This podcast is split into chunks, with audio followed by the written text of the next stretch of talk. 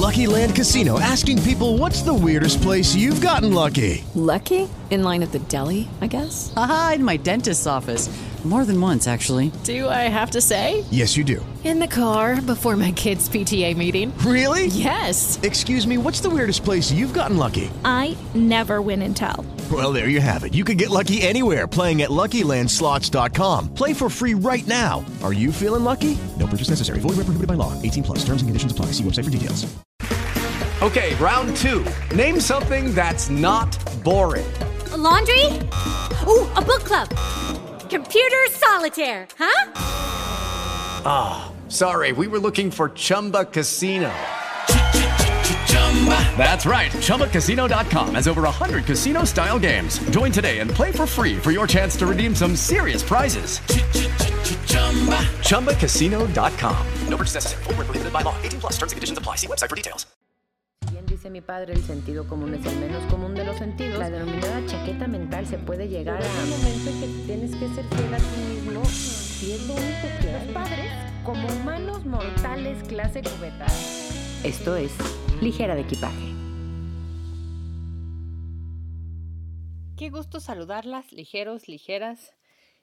Un tema hoy, ah, ustedes saben, si ya han escuchado más de 10 capítulos, aparte soy como muy repetitiva en mis entradas, me doy cuenta, pero es parte de quién soy y de que me conozcan. Si encuentro una definición que yo no sabía que existía, es mi pasión, es mi locura, me da algo de felicidad, me da mucho de investigar y de no decirles puras tonterías. Yo no sé si eh, estén enterados, pero cuando buscas en una computadora, sobre todo cuando es la misma computadora, la del trabajo, la de tu casa, hay ciertas líneas o ciertas cookies o ciertas formas en la que la computadora sabe como para dónde vas, qué te gusta y obviamente el fin último es venderte. ¿Les ha pasado que están platicando de X cosa y a los 10 minutos se meten a cualquier red social y les parece un anuncio demasiado cerca lo que estaban diciendo o este pop-up de las vacaciones que siempre habías soñado y que platicaste hace tres minutos con tu amiga? Eso pasa con las computadoras, eso pasa con estos sistemas que nos van encaminando hacia lo que queremos, hacia lo que nos gusta y a veces hasta darnos la razón. Cuando encontré este tema, busqué en inglés, en español, busqué como negando, busqué como aceptando para ver qué cosas hay. Por eso van a, a escuchar en este capítulo tantas definiciones diversas, pero al fin y al cabo va a lo mismo. Empiezo con una historia real. Hace muy poco pasó esto. En el 2022, el 16 de septiembre, para ser exactos, Masha Amini, una mujer de 22 años, muere tras ser detenida por la policía iraní de la moral, ellos tienen una cosa como policía de la moral, por llevar de forma incorrecta, según ellos, según estas policías de la moral que tienen allá, el hijab. Ahorita les voy a explicar exactamente qué es. El hijab es esta tela que se ponen en la cabeza para tapar solamente el cuello y el pelo, por decir así, desde las orejas hacia atrás, las entradas del pelo. Pues esta policía de la moral la detiene, no se sabe qué pasa con ella, simplemente se la llevan a los deparos, diríamos aquí en México, no sé cómo se llamen allá ese tipo de cosas, la encierran y mágicamente un día después aparece muerta con signos de tortura y de violencia. Eh, jóvenes, hombres y mujeres, más o menos de la edad iraníes, se manifiestan, todavía se puede decir que hasta ahorita, quizá un poco menos que en ese octubre-noviembre, en plazas y en lugares públicos, removiéndose el velo, quitándose este hijab de la cabeza y cortándose el pelo a veces a ras. En un mes hubo 92 muertos por estos levantamientos, más de 100 detenidos, y más de 400 personas liberadas. ¿Qué pasa con las celebridades? Hacen videos, sobre todo las mujeres de cualquier religión, de cualquier, vamos, cualquier tipo de celebridad. Hay gente, hubo gente, todavía hay gente de la radio, de las películas, actrices, actores, eh, cantantes, todo esto, que salían en sus videos agarrándose así la puntititita de la colita de caballo con unas tijeras que apenas se acercaban, cortándose tres pelos por solidaridad, según ellas, a este movimiento y a lo que pasó con Masha Amini. Salió Penélope Cruz, que aparte habla inglés this way, and she was like, for the liberty. Y literal, parecía que se estaba quitando la orzuela. ¿Se acuerdan cuando de niñas, sobre todo las mujeres, estábamos, o las personas que tenían el cabello largo, estábamos en la escuela, agarrabas un pedazo de pelo y le dabas como vuelta, lo enrizabas y quedaban unas puntitas así y eso nos encantaba cortándolos en el recreo y así porque no teníamos que hacer. Así estaba esta mujer, así estuvo Penélope Cruz y para ella fue todo el ejemplo de lo que pudo haber hecho por este tipo de mujeres. Famosas, cortándose pelo que a lo mejor ni se veía, haciendo videos, solo pedazos insignificantes, pero subiéndose este tren, hay una, no me gusta la expresión, pero es el tren del mm, mm, mamé, así se llama. Y este es un claro ejemplo del postureo ético, que es el tema que nos atañe hoy. Por cultura general, y nada más para no quedarnos con ignorancia en este tipo de cosas y en este tipo de levantamientos que seguro van a seguir, cuando le preguntan a unas mujeres iraníes, unas entrevistas interesantísimas que vi por ahí, ¿por qué se ponen? Pues porque se cubren la cabeza, porque está el hijab, que es solo cubrirse, como les decía, un poco la frente, los oídos y el cuello. Está el niqab, que eh, es cubrirse toda la cara hasta los hombros, el, demás, el resto del cuerpo no, y solo dejarse los ojos. Y está la burka, que es cubrirse de pies a cabeza o de cabeza a pies, como lo veamos, y solo dejarse una rendija para los ojos o una tela pues que no se vean los ojos y son los tipos de vestimenta a súper grosso modo como están. Les preguntaban estas mujeres que por qué se ponían eso, que por qué perpetuaban la opresión que se ejerce sobre las mujeres de esta cultura y obviamente religión y que por qué se permitían perpetuar en ellas mismas comprándose velos de colores, haciendo este tipo de cosas. Ellas dicen, es que usar el hijab no es obligatorio, es algo que deseamos hacer y es para profesar nuestra fe. Ahí les va. La gente que de repente nos ponemos crucifijos, no estás perpetuando el sufrimiento de nuestro Señor Jesucristo en la cruz y quieres que todo mundo lo tenga. Es un símbolo, un trique, que hace que recuerdes o que estés en el momento o que hasta te protege en cierta forma, algo que tiene que ver con tu religión. El uso del hijab es este acto de cubrirse en general, es hasta un verbo también, porque ellas son respetuosas a su religión, porque es una forma de llevar su religión, por decirlo así, afuera, no nada más un acto de opresión. Y creo que tenemos que entender mucho, sobre todo por los temas que nos quedan en tratar y este final de temporada que ya estamos a puntititito, que parte de lo que nosotros vemos no es lo que pensamos que es, y eso es importante. Como les decía, esto es el ejemplo perfecto, muy contemporáneo, del postureo ético. ¿Cómo le llamamos en español a esta cochina actitud de las personas que en medios, en redes, en programas de televisión, etcétera, aparecen haciendo labor social? Actos amables, eh, comprometidos con la causa, pero no son así en la vida real. Es pura pantalla. Esto es el postureo ético. Que tu mano izquierda no sepa lo que hace la derecha. Leí por ahí en una Biblia. Tuve un abuelo que nos enteramos por literal una cosa que llevó a la otra por un concurso de la canción que nos metimos, unos amigos y yo, que el Señor había donado tres ambulancias, se llamaban Fe, Esperanza y Caridad. Y fue un alboroto, no sé qué, nosotros muy emocionados. Cuando regresamos con el abuelo a decirle que esto habían dicho, se puso rojo, se indignó, y dijo que si él hubiera sabido que lo que él hacía de buena fe se iba a conocer por el público, nunca lo hubiera hecho. Esto es la epítome de el no postureo ético. Hacer el bien por hacer el bien, no por aparecer en la foto. ¿Y de dónde viene este término?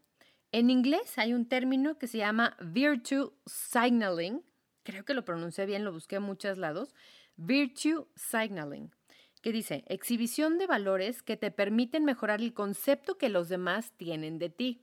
Volvemos a lo mismo, pantalla. Llamar la atención de otro mostrando lo bueno que se es y lo consciente que se está de las calamidades humanas.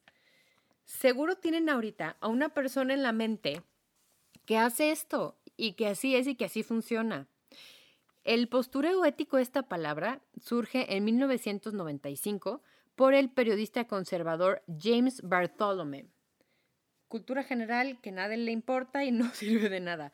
Bart Simpson se llama Bartolomé Simpson. Nomás digo, para que tengan ahí el conocimiento. Postureo ya está, fíjense, muy, muy, pues después del 95, muy recientemente, aceptado por la RAE, por la Real Academia de la Lengua Española. Y dice, actitud artificiosa e impostada que se adopta para conveniencia o presunción. Ético, la RAE lo define como relacionado a la ética. Odio que definan la palabra con la misma palabra, pero bueno, algo recto o conforme a la moral. A ver, si ayudas a gente sin comida que no tiene comida, igual les nutre el alimento, lo que les diste, si no te tomas la foto. Si donas tiempo y esfuerzo para ayudar a viejitos en un asilo de ancianos y los entretienes y los escuchas, igual se sienten acompañados sin fotos, sin videos y que lo compartes en tus redes sociales.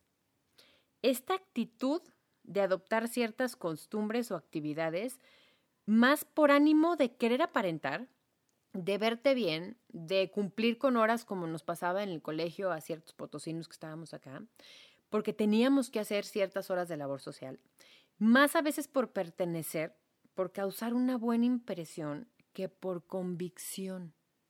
Y fíjense cómo igual vas a ayudar, igual vas a darle de comer a gente que tenía hambre, igual vas a acompañar a los niños en casa cuna, pero ¿qué actitud tienes para con esa gente? Es importante entenderlo esto, sobre todo cuando hablamos de postureo ético. A veces, por necesidad de aprobación o por la interminable búsqueda de like. El que yo salga en mis vacaciones en Oaxaca abrazando a una niña oaxaqueña, obviamente tiene que ser con un traje típico, me va a dar todos los likes del mundo Hubo una foto que tomé en uno de un viaje que hicimos. Les iba a decir, en una de las veces que fuimos a Perú, una más de una vez, entonces por eso me autocorregí. Que están dos niñas sentaditas en una barda. Y les iba a platicar por qué tienen dulces en la boca, pero estaría cometiendo postureo ético. Entonces me, lo voy a ahorrar. Y las niñas estaban de verdad muy contentas. Em, los niños allá andan como en chanclita, vamos como en guarachito con los pies descubiertos y tienen la piel muy oscura porque hace mucho frío, entonces la piel se les curte. Entonces estaban sentaditas las niñas, muy contentitas así, con un dulce en la boca, entonces me parecieron la cosa más hermosa y les tomé una foto. Subiéndola a las redes sociales, me comenta una ex compañera de la escuela. La pobreza y cómo es posible que los niños vivan así y cómo tú capturaste ese momento para que todos seamos conscientes de bla, bla, bla, bla, bla para mí había sido una foto súper estética de dos niñas súper felices que no necesitan nada en el mundo. Y fue otro contexto con el que se regresó la imagen. Entonces, este tipo de cosas es interesante ver cómo lo ven los demás y entender que tú puedes hacer algo y la gente se va a sentir bien y a lo mejor pasaron tres minutos más contentos en la vida, pero que no por lo que tú hagas les cambias la vida y creo que ese intento de hacerlo sin mostrarlo es lo que nos saca del postureo ético. Vamos entendiendo un poquito más de, porque obviamente es un término nuevo, pero ya lo usábamos desde antes, algo más de contexto. En inglés hay una palabra que se llama poser, que dice, donde se adapta la estética, forma de hablar, gestos de alguna subcultura o tribu urbana. ¿Cómo se adapta? Cuando yo me hago trencitas y me pongo a rapear, pero resulta que soy mexicana y soy semiblanca, eso se le llama poser en inglés. Hay otros términos importantes y muy padres que me encontré. Culturetas. Personas pretendientemente cultas. O sea, que yo sepa de dos cuadros, entonces platique siempre de esos cuadros para que la gente piense que yo soy culta porque sé mucho de pintura cuando nada más hablo de esos dos cuadros. Un término muy de los 2000 y a un gran amigo y a mí nos decían que éramos super snobs y ahora creo que quizá en algún momento lo fuimos, pero era como nuestra verdadera vocación. Snob, la RAE lo define como persona que imita una afectación, las maneras, opiniones, etcétera, de aquellos a quien considera distinguidos. O sea, es copiar a la persona que tú piensas que tiene pedigrí o que es muy culto o que es muy letrado, como para sentirte eso. Y la última palabra que me encantó, que obviamente es española, que es el buenismo. Cuando tú haces buenismo, estás tratando de hacer cosas buenas para tú sentirte mejor. Y a ver, nada malo con esto. Simplemente, ¿por qué hacerlo solo por likes, por redes sociales? Por quedar bien y tratar mal a la gente en este momento. Es como la reflexión a donde espero nos lleve este capítulo. Ejemplos del buenismo.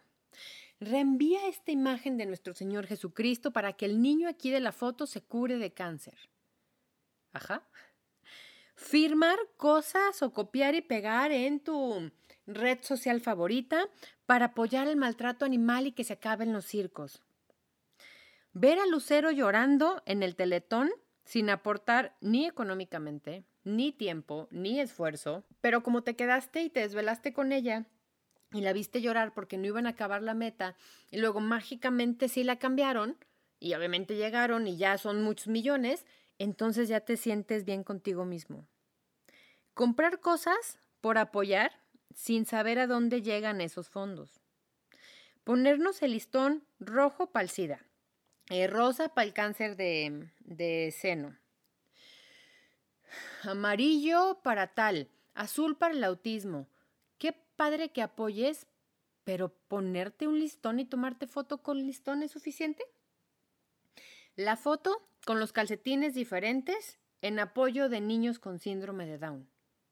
Qué padre que traigas calcetines diferentes, pero lo haces por apoyar, porque si vas a hacer algo al respecto, porque vas a ir a los lugares a los restaurantes y a los espacios donde atiende gente con síndrome de Down para ayudarles a su subsistencia, o nomás te tomas la foto porque está cool y todos tus amigos pusieron esa foto y hoy se te olvidó traer esos calcetines, entonces llegas corriendo a tu casa a hacerlo. ¿Estamos como seres humanos y como humanidad siendo solidarios o actuando a que somos solidarios? Y no me malentiendan, todos somos actores tanto dentro como fuera de las redes sociales. Todos queremos ser o parecer mejor persona, ser o parecer mejores seres humanos, más empáticos, más en armonía con lo que nos rodea y más que si nos gusta o nos dan algo, poder, ta, ta, ta. Ese tipo de cosas es importante. Dice Javier de Rivera, que es investigador de sociedades digitales. Fíjense lo que hemos llegado. Estoy segura que si estuviera estudiando la carrera o la maestría ahorita sería muy cuate de él porque me la pasaría leyendo todo esto. Dice que la imagen que proyectamos en el entorno digital nos permite una manipulación mayor. Si la gente me conoce poco porque nada más me ve y me platica cinco minutos, pero está muy pendiente de mis redes sociales, la manipulación es mucho mayor. Y me atrevería a decir, poniendo palabras eh, en el enunciado de Javier de Rivera, que además es más útil y sirve como protocolo para conseguir un trabajo, para que te inviten para ciertas cosas, porque al fin y al cabo es eso. Sigue él en la frase. Tenemos más tiempo para reflexionar y objetivar nuestras opiniones, es decir, nos alejamos de nuestros sentimientos o actitudes reales con respecto a lo que pensamos.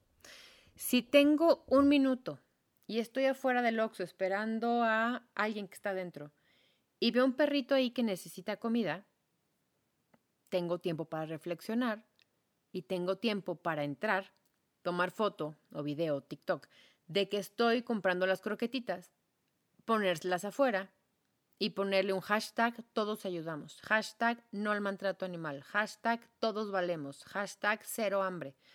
Eso nos ayuda mucho y nos da mucho la red social. Y otra vez mi punto, si bien ese perro a lo mejor no hubiera comido si tú no se te hubiera ocurrido subirlo a tu red social, porque hace mucho que no subes, entonces pues, la gente se desinteresa. Si hay cosas que puedes hacer para mejorar el mundo sin tener que subirlo a redes sociales. Fíjense esta idea que encontré, mejorando nuestro selfie ético. No es nada más que sea estética y salga bien en las fotos. Si aparte mejoreo mi selfie ético, ergo soy mejor persona, ergo, sobre todo a los influencers, me van a hablar más para campañas de no maltrato animal, de construir casas, de ta, ta, ta, y va a ayudar muchísimo. Este tipo de cosas es eh, lo que trata el postureo ético y cómo ahorita esa es una herramienta de trabajo. Por otro lado, dice la psicóloga Jara A. Pérez López, reivindicar nuestra identidad ética es ya de por sí un acto verdadero, dentro o fuera de las redes. Sí queremos ser mejores personas, pero rápido, fácil y sin poner dinero o esfuerzo. Pues claro, queremos esa palmada en el hombro, queremos el qué bueno de tu parte, queremos de, pues sí tiene un genio en la chicada, pero la verdad es que es muy amable y ayuda y, es socialmente activo y ta, ta, ta. Es mucho más sencillo subir la foto con el típico Waxican, como dicen, eh, los niñitos en África y en Somalia, entonces te tomas la foto, pero ves como que los quieren abrazar, pero como que seguro huelen a niño trabajado abajo del sol y obviamente sudado. Entonces se, acercan, pero no. Y todo esto pasa, y todo esto es el postureo ético. Dice esta misma psicóloga, para muchos las redes pueden servir para calmar sus conciencias, pero para otros Internet es una herramienta básica de activismo. ¿Cuántas personas han podido reunirse, encontrarse, conocerse a través de las redes sociales? ¿Cuántos grupos feministas del mundo pueden estar haciendo todo a la vez porque tienen las redes sociales? No es nada más algo que sea juzgosillo de nuestra parte decir que está mal. Si es algo que se puede utilizar, pero seamos sinceros, el 99,9% de la gente lo usa para aparentar que es alguien diferente y que son mejores personas.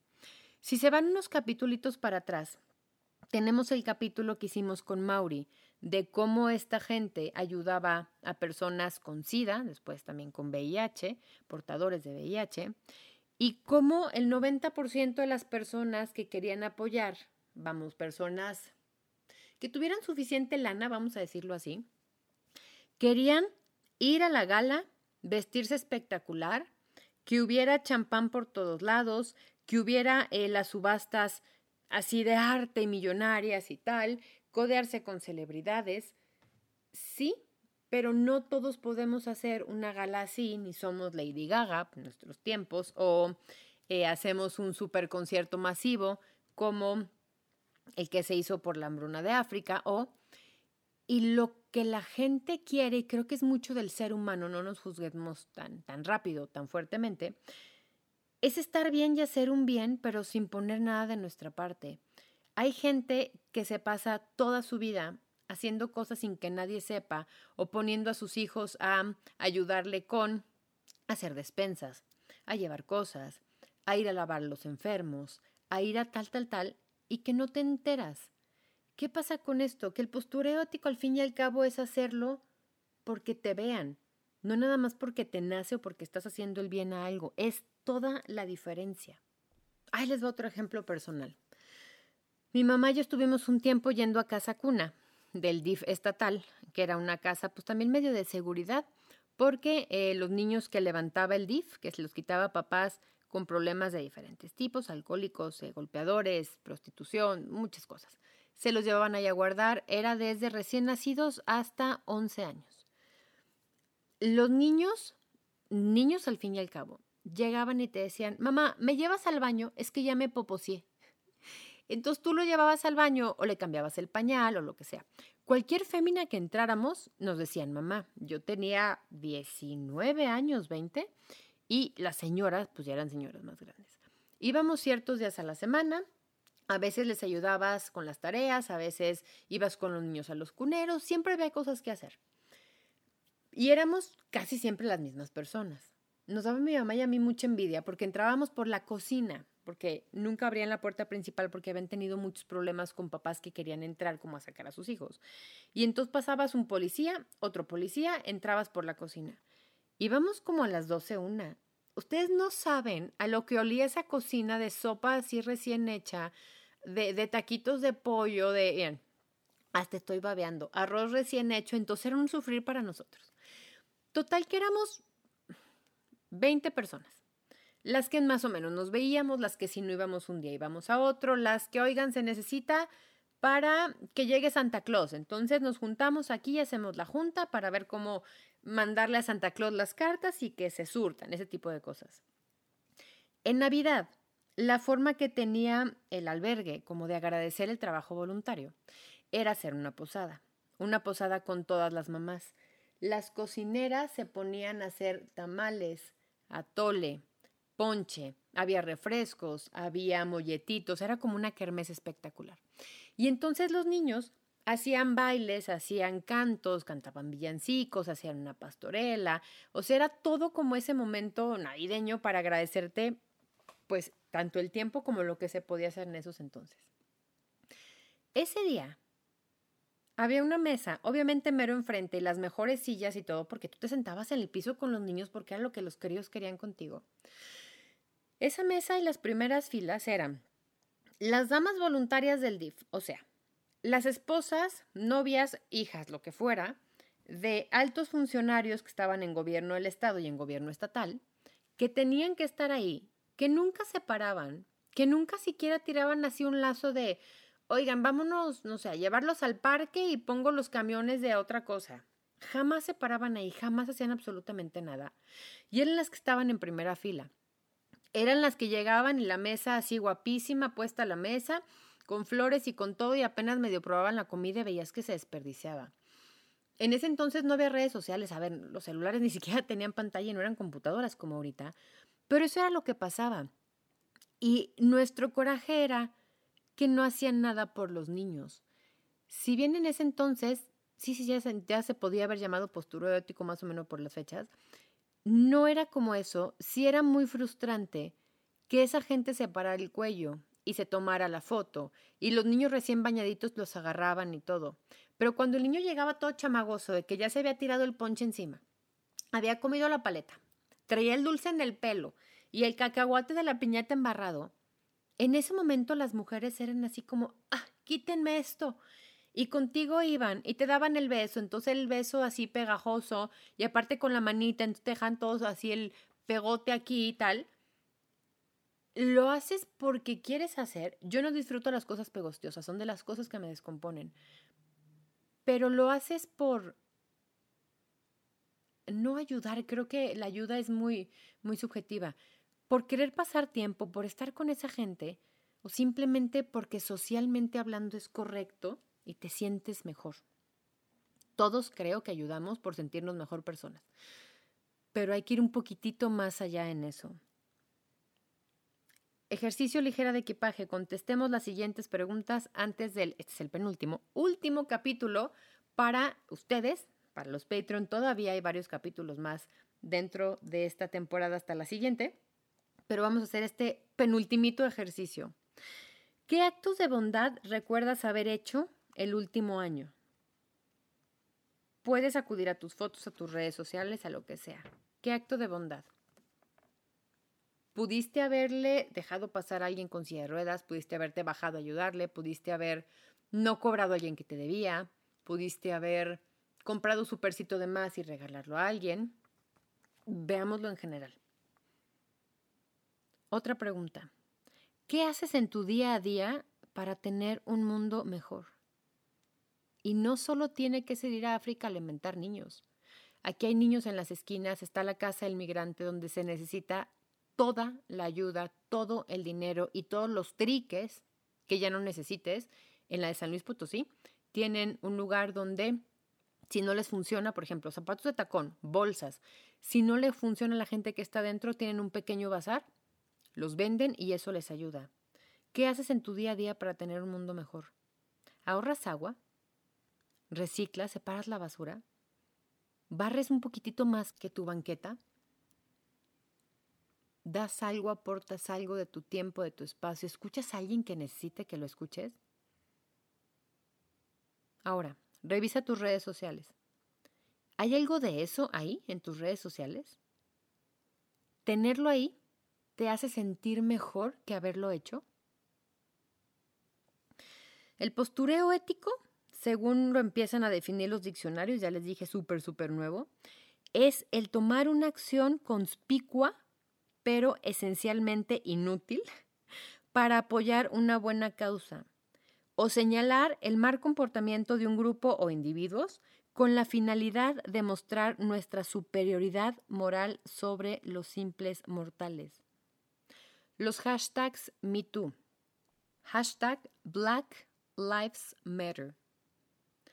¿Por qué compartir esto? Porque hubo un caso muy sonado de una mujer que canta, Carol G, Kenny G, no, Kenny G es de mis tiempos. Bueno, que aprovechando este hashtag y para subirnos ese tren del que les mencionaba al principio del capítulo, puso a su perro, que es blanco y negro, o sea, es blanquito y tiene manchitas negras, y puso, porque lo negro y lo blanco se ven hermosos juntos. Está bien, pero entonces puso este hashtag de Black Lives Matter y dices, ok, pero entonces perdiste toda la esencia de este hashtag.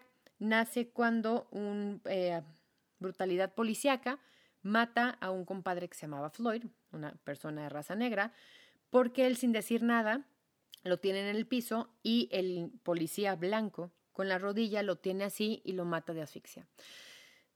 Cuando entendemos la gravedad de esto, entendemos que el poner a mi perro bonito y poner este hashtag no va a ser la diferencia. Hay que revisar nuestras almas antes que nuestras redes sociales.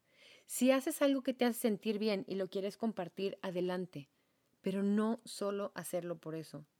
Creo que estamos alejándonos de quién somos como personas para empezar a aparentar lo que quisiéramos ser.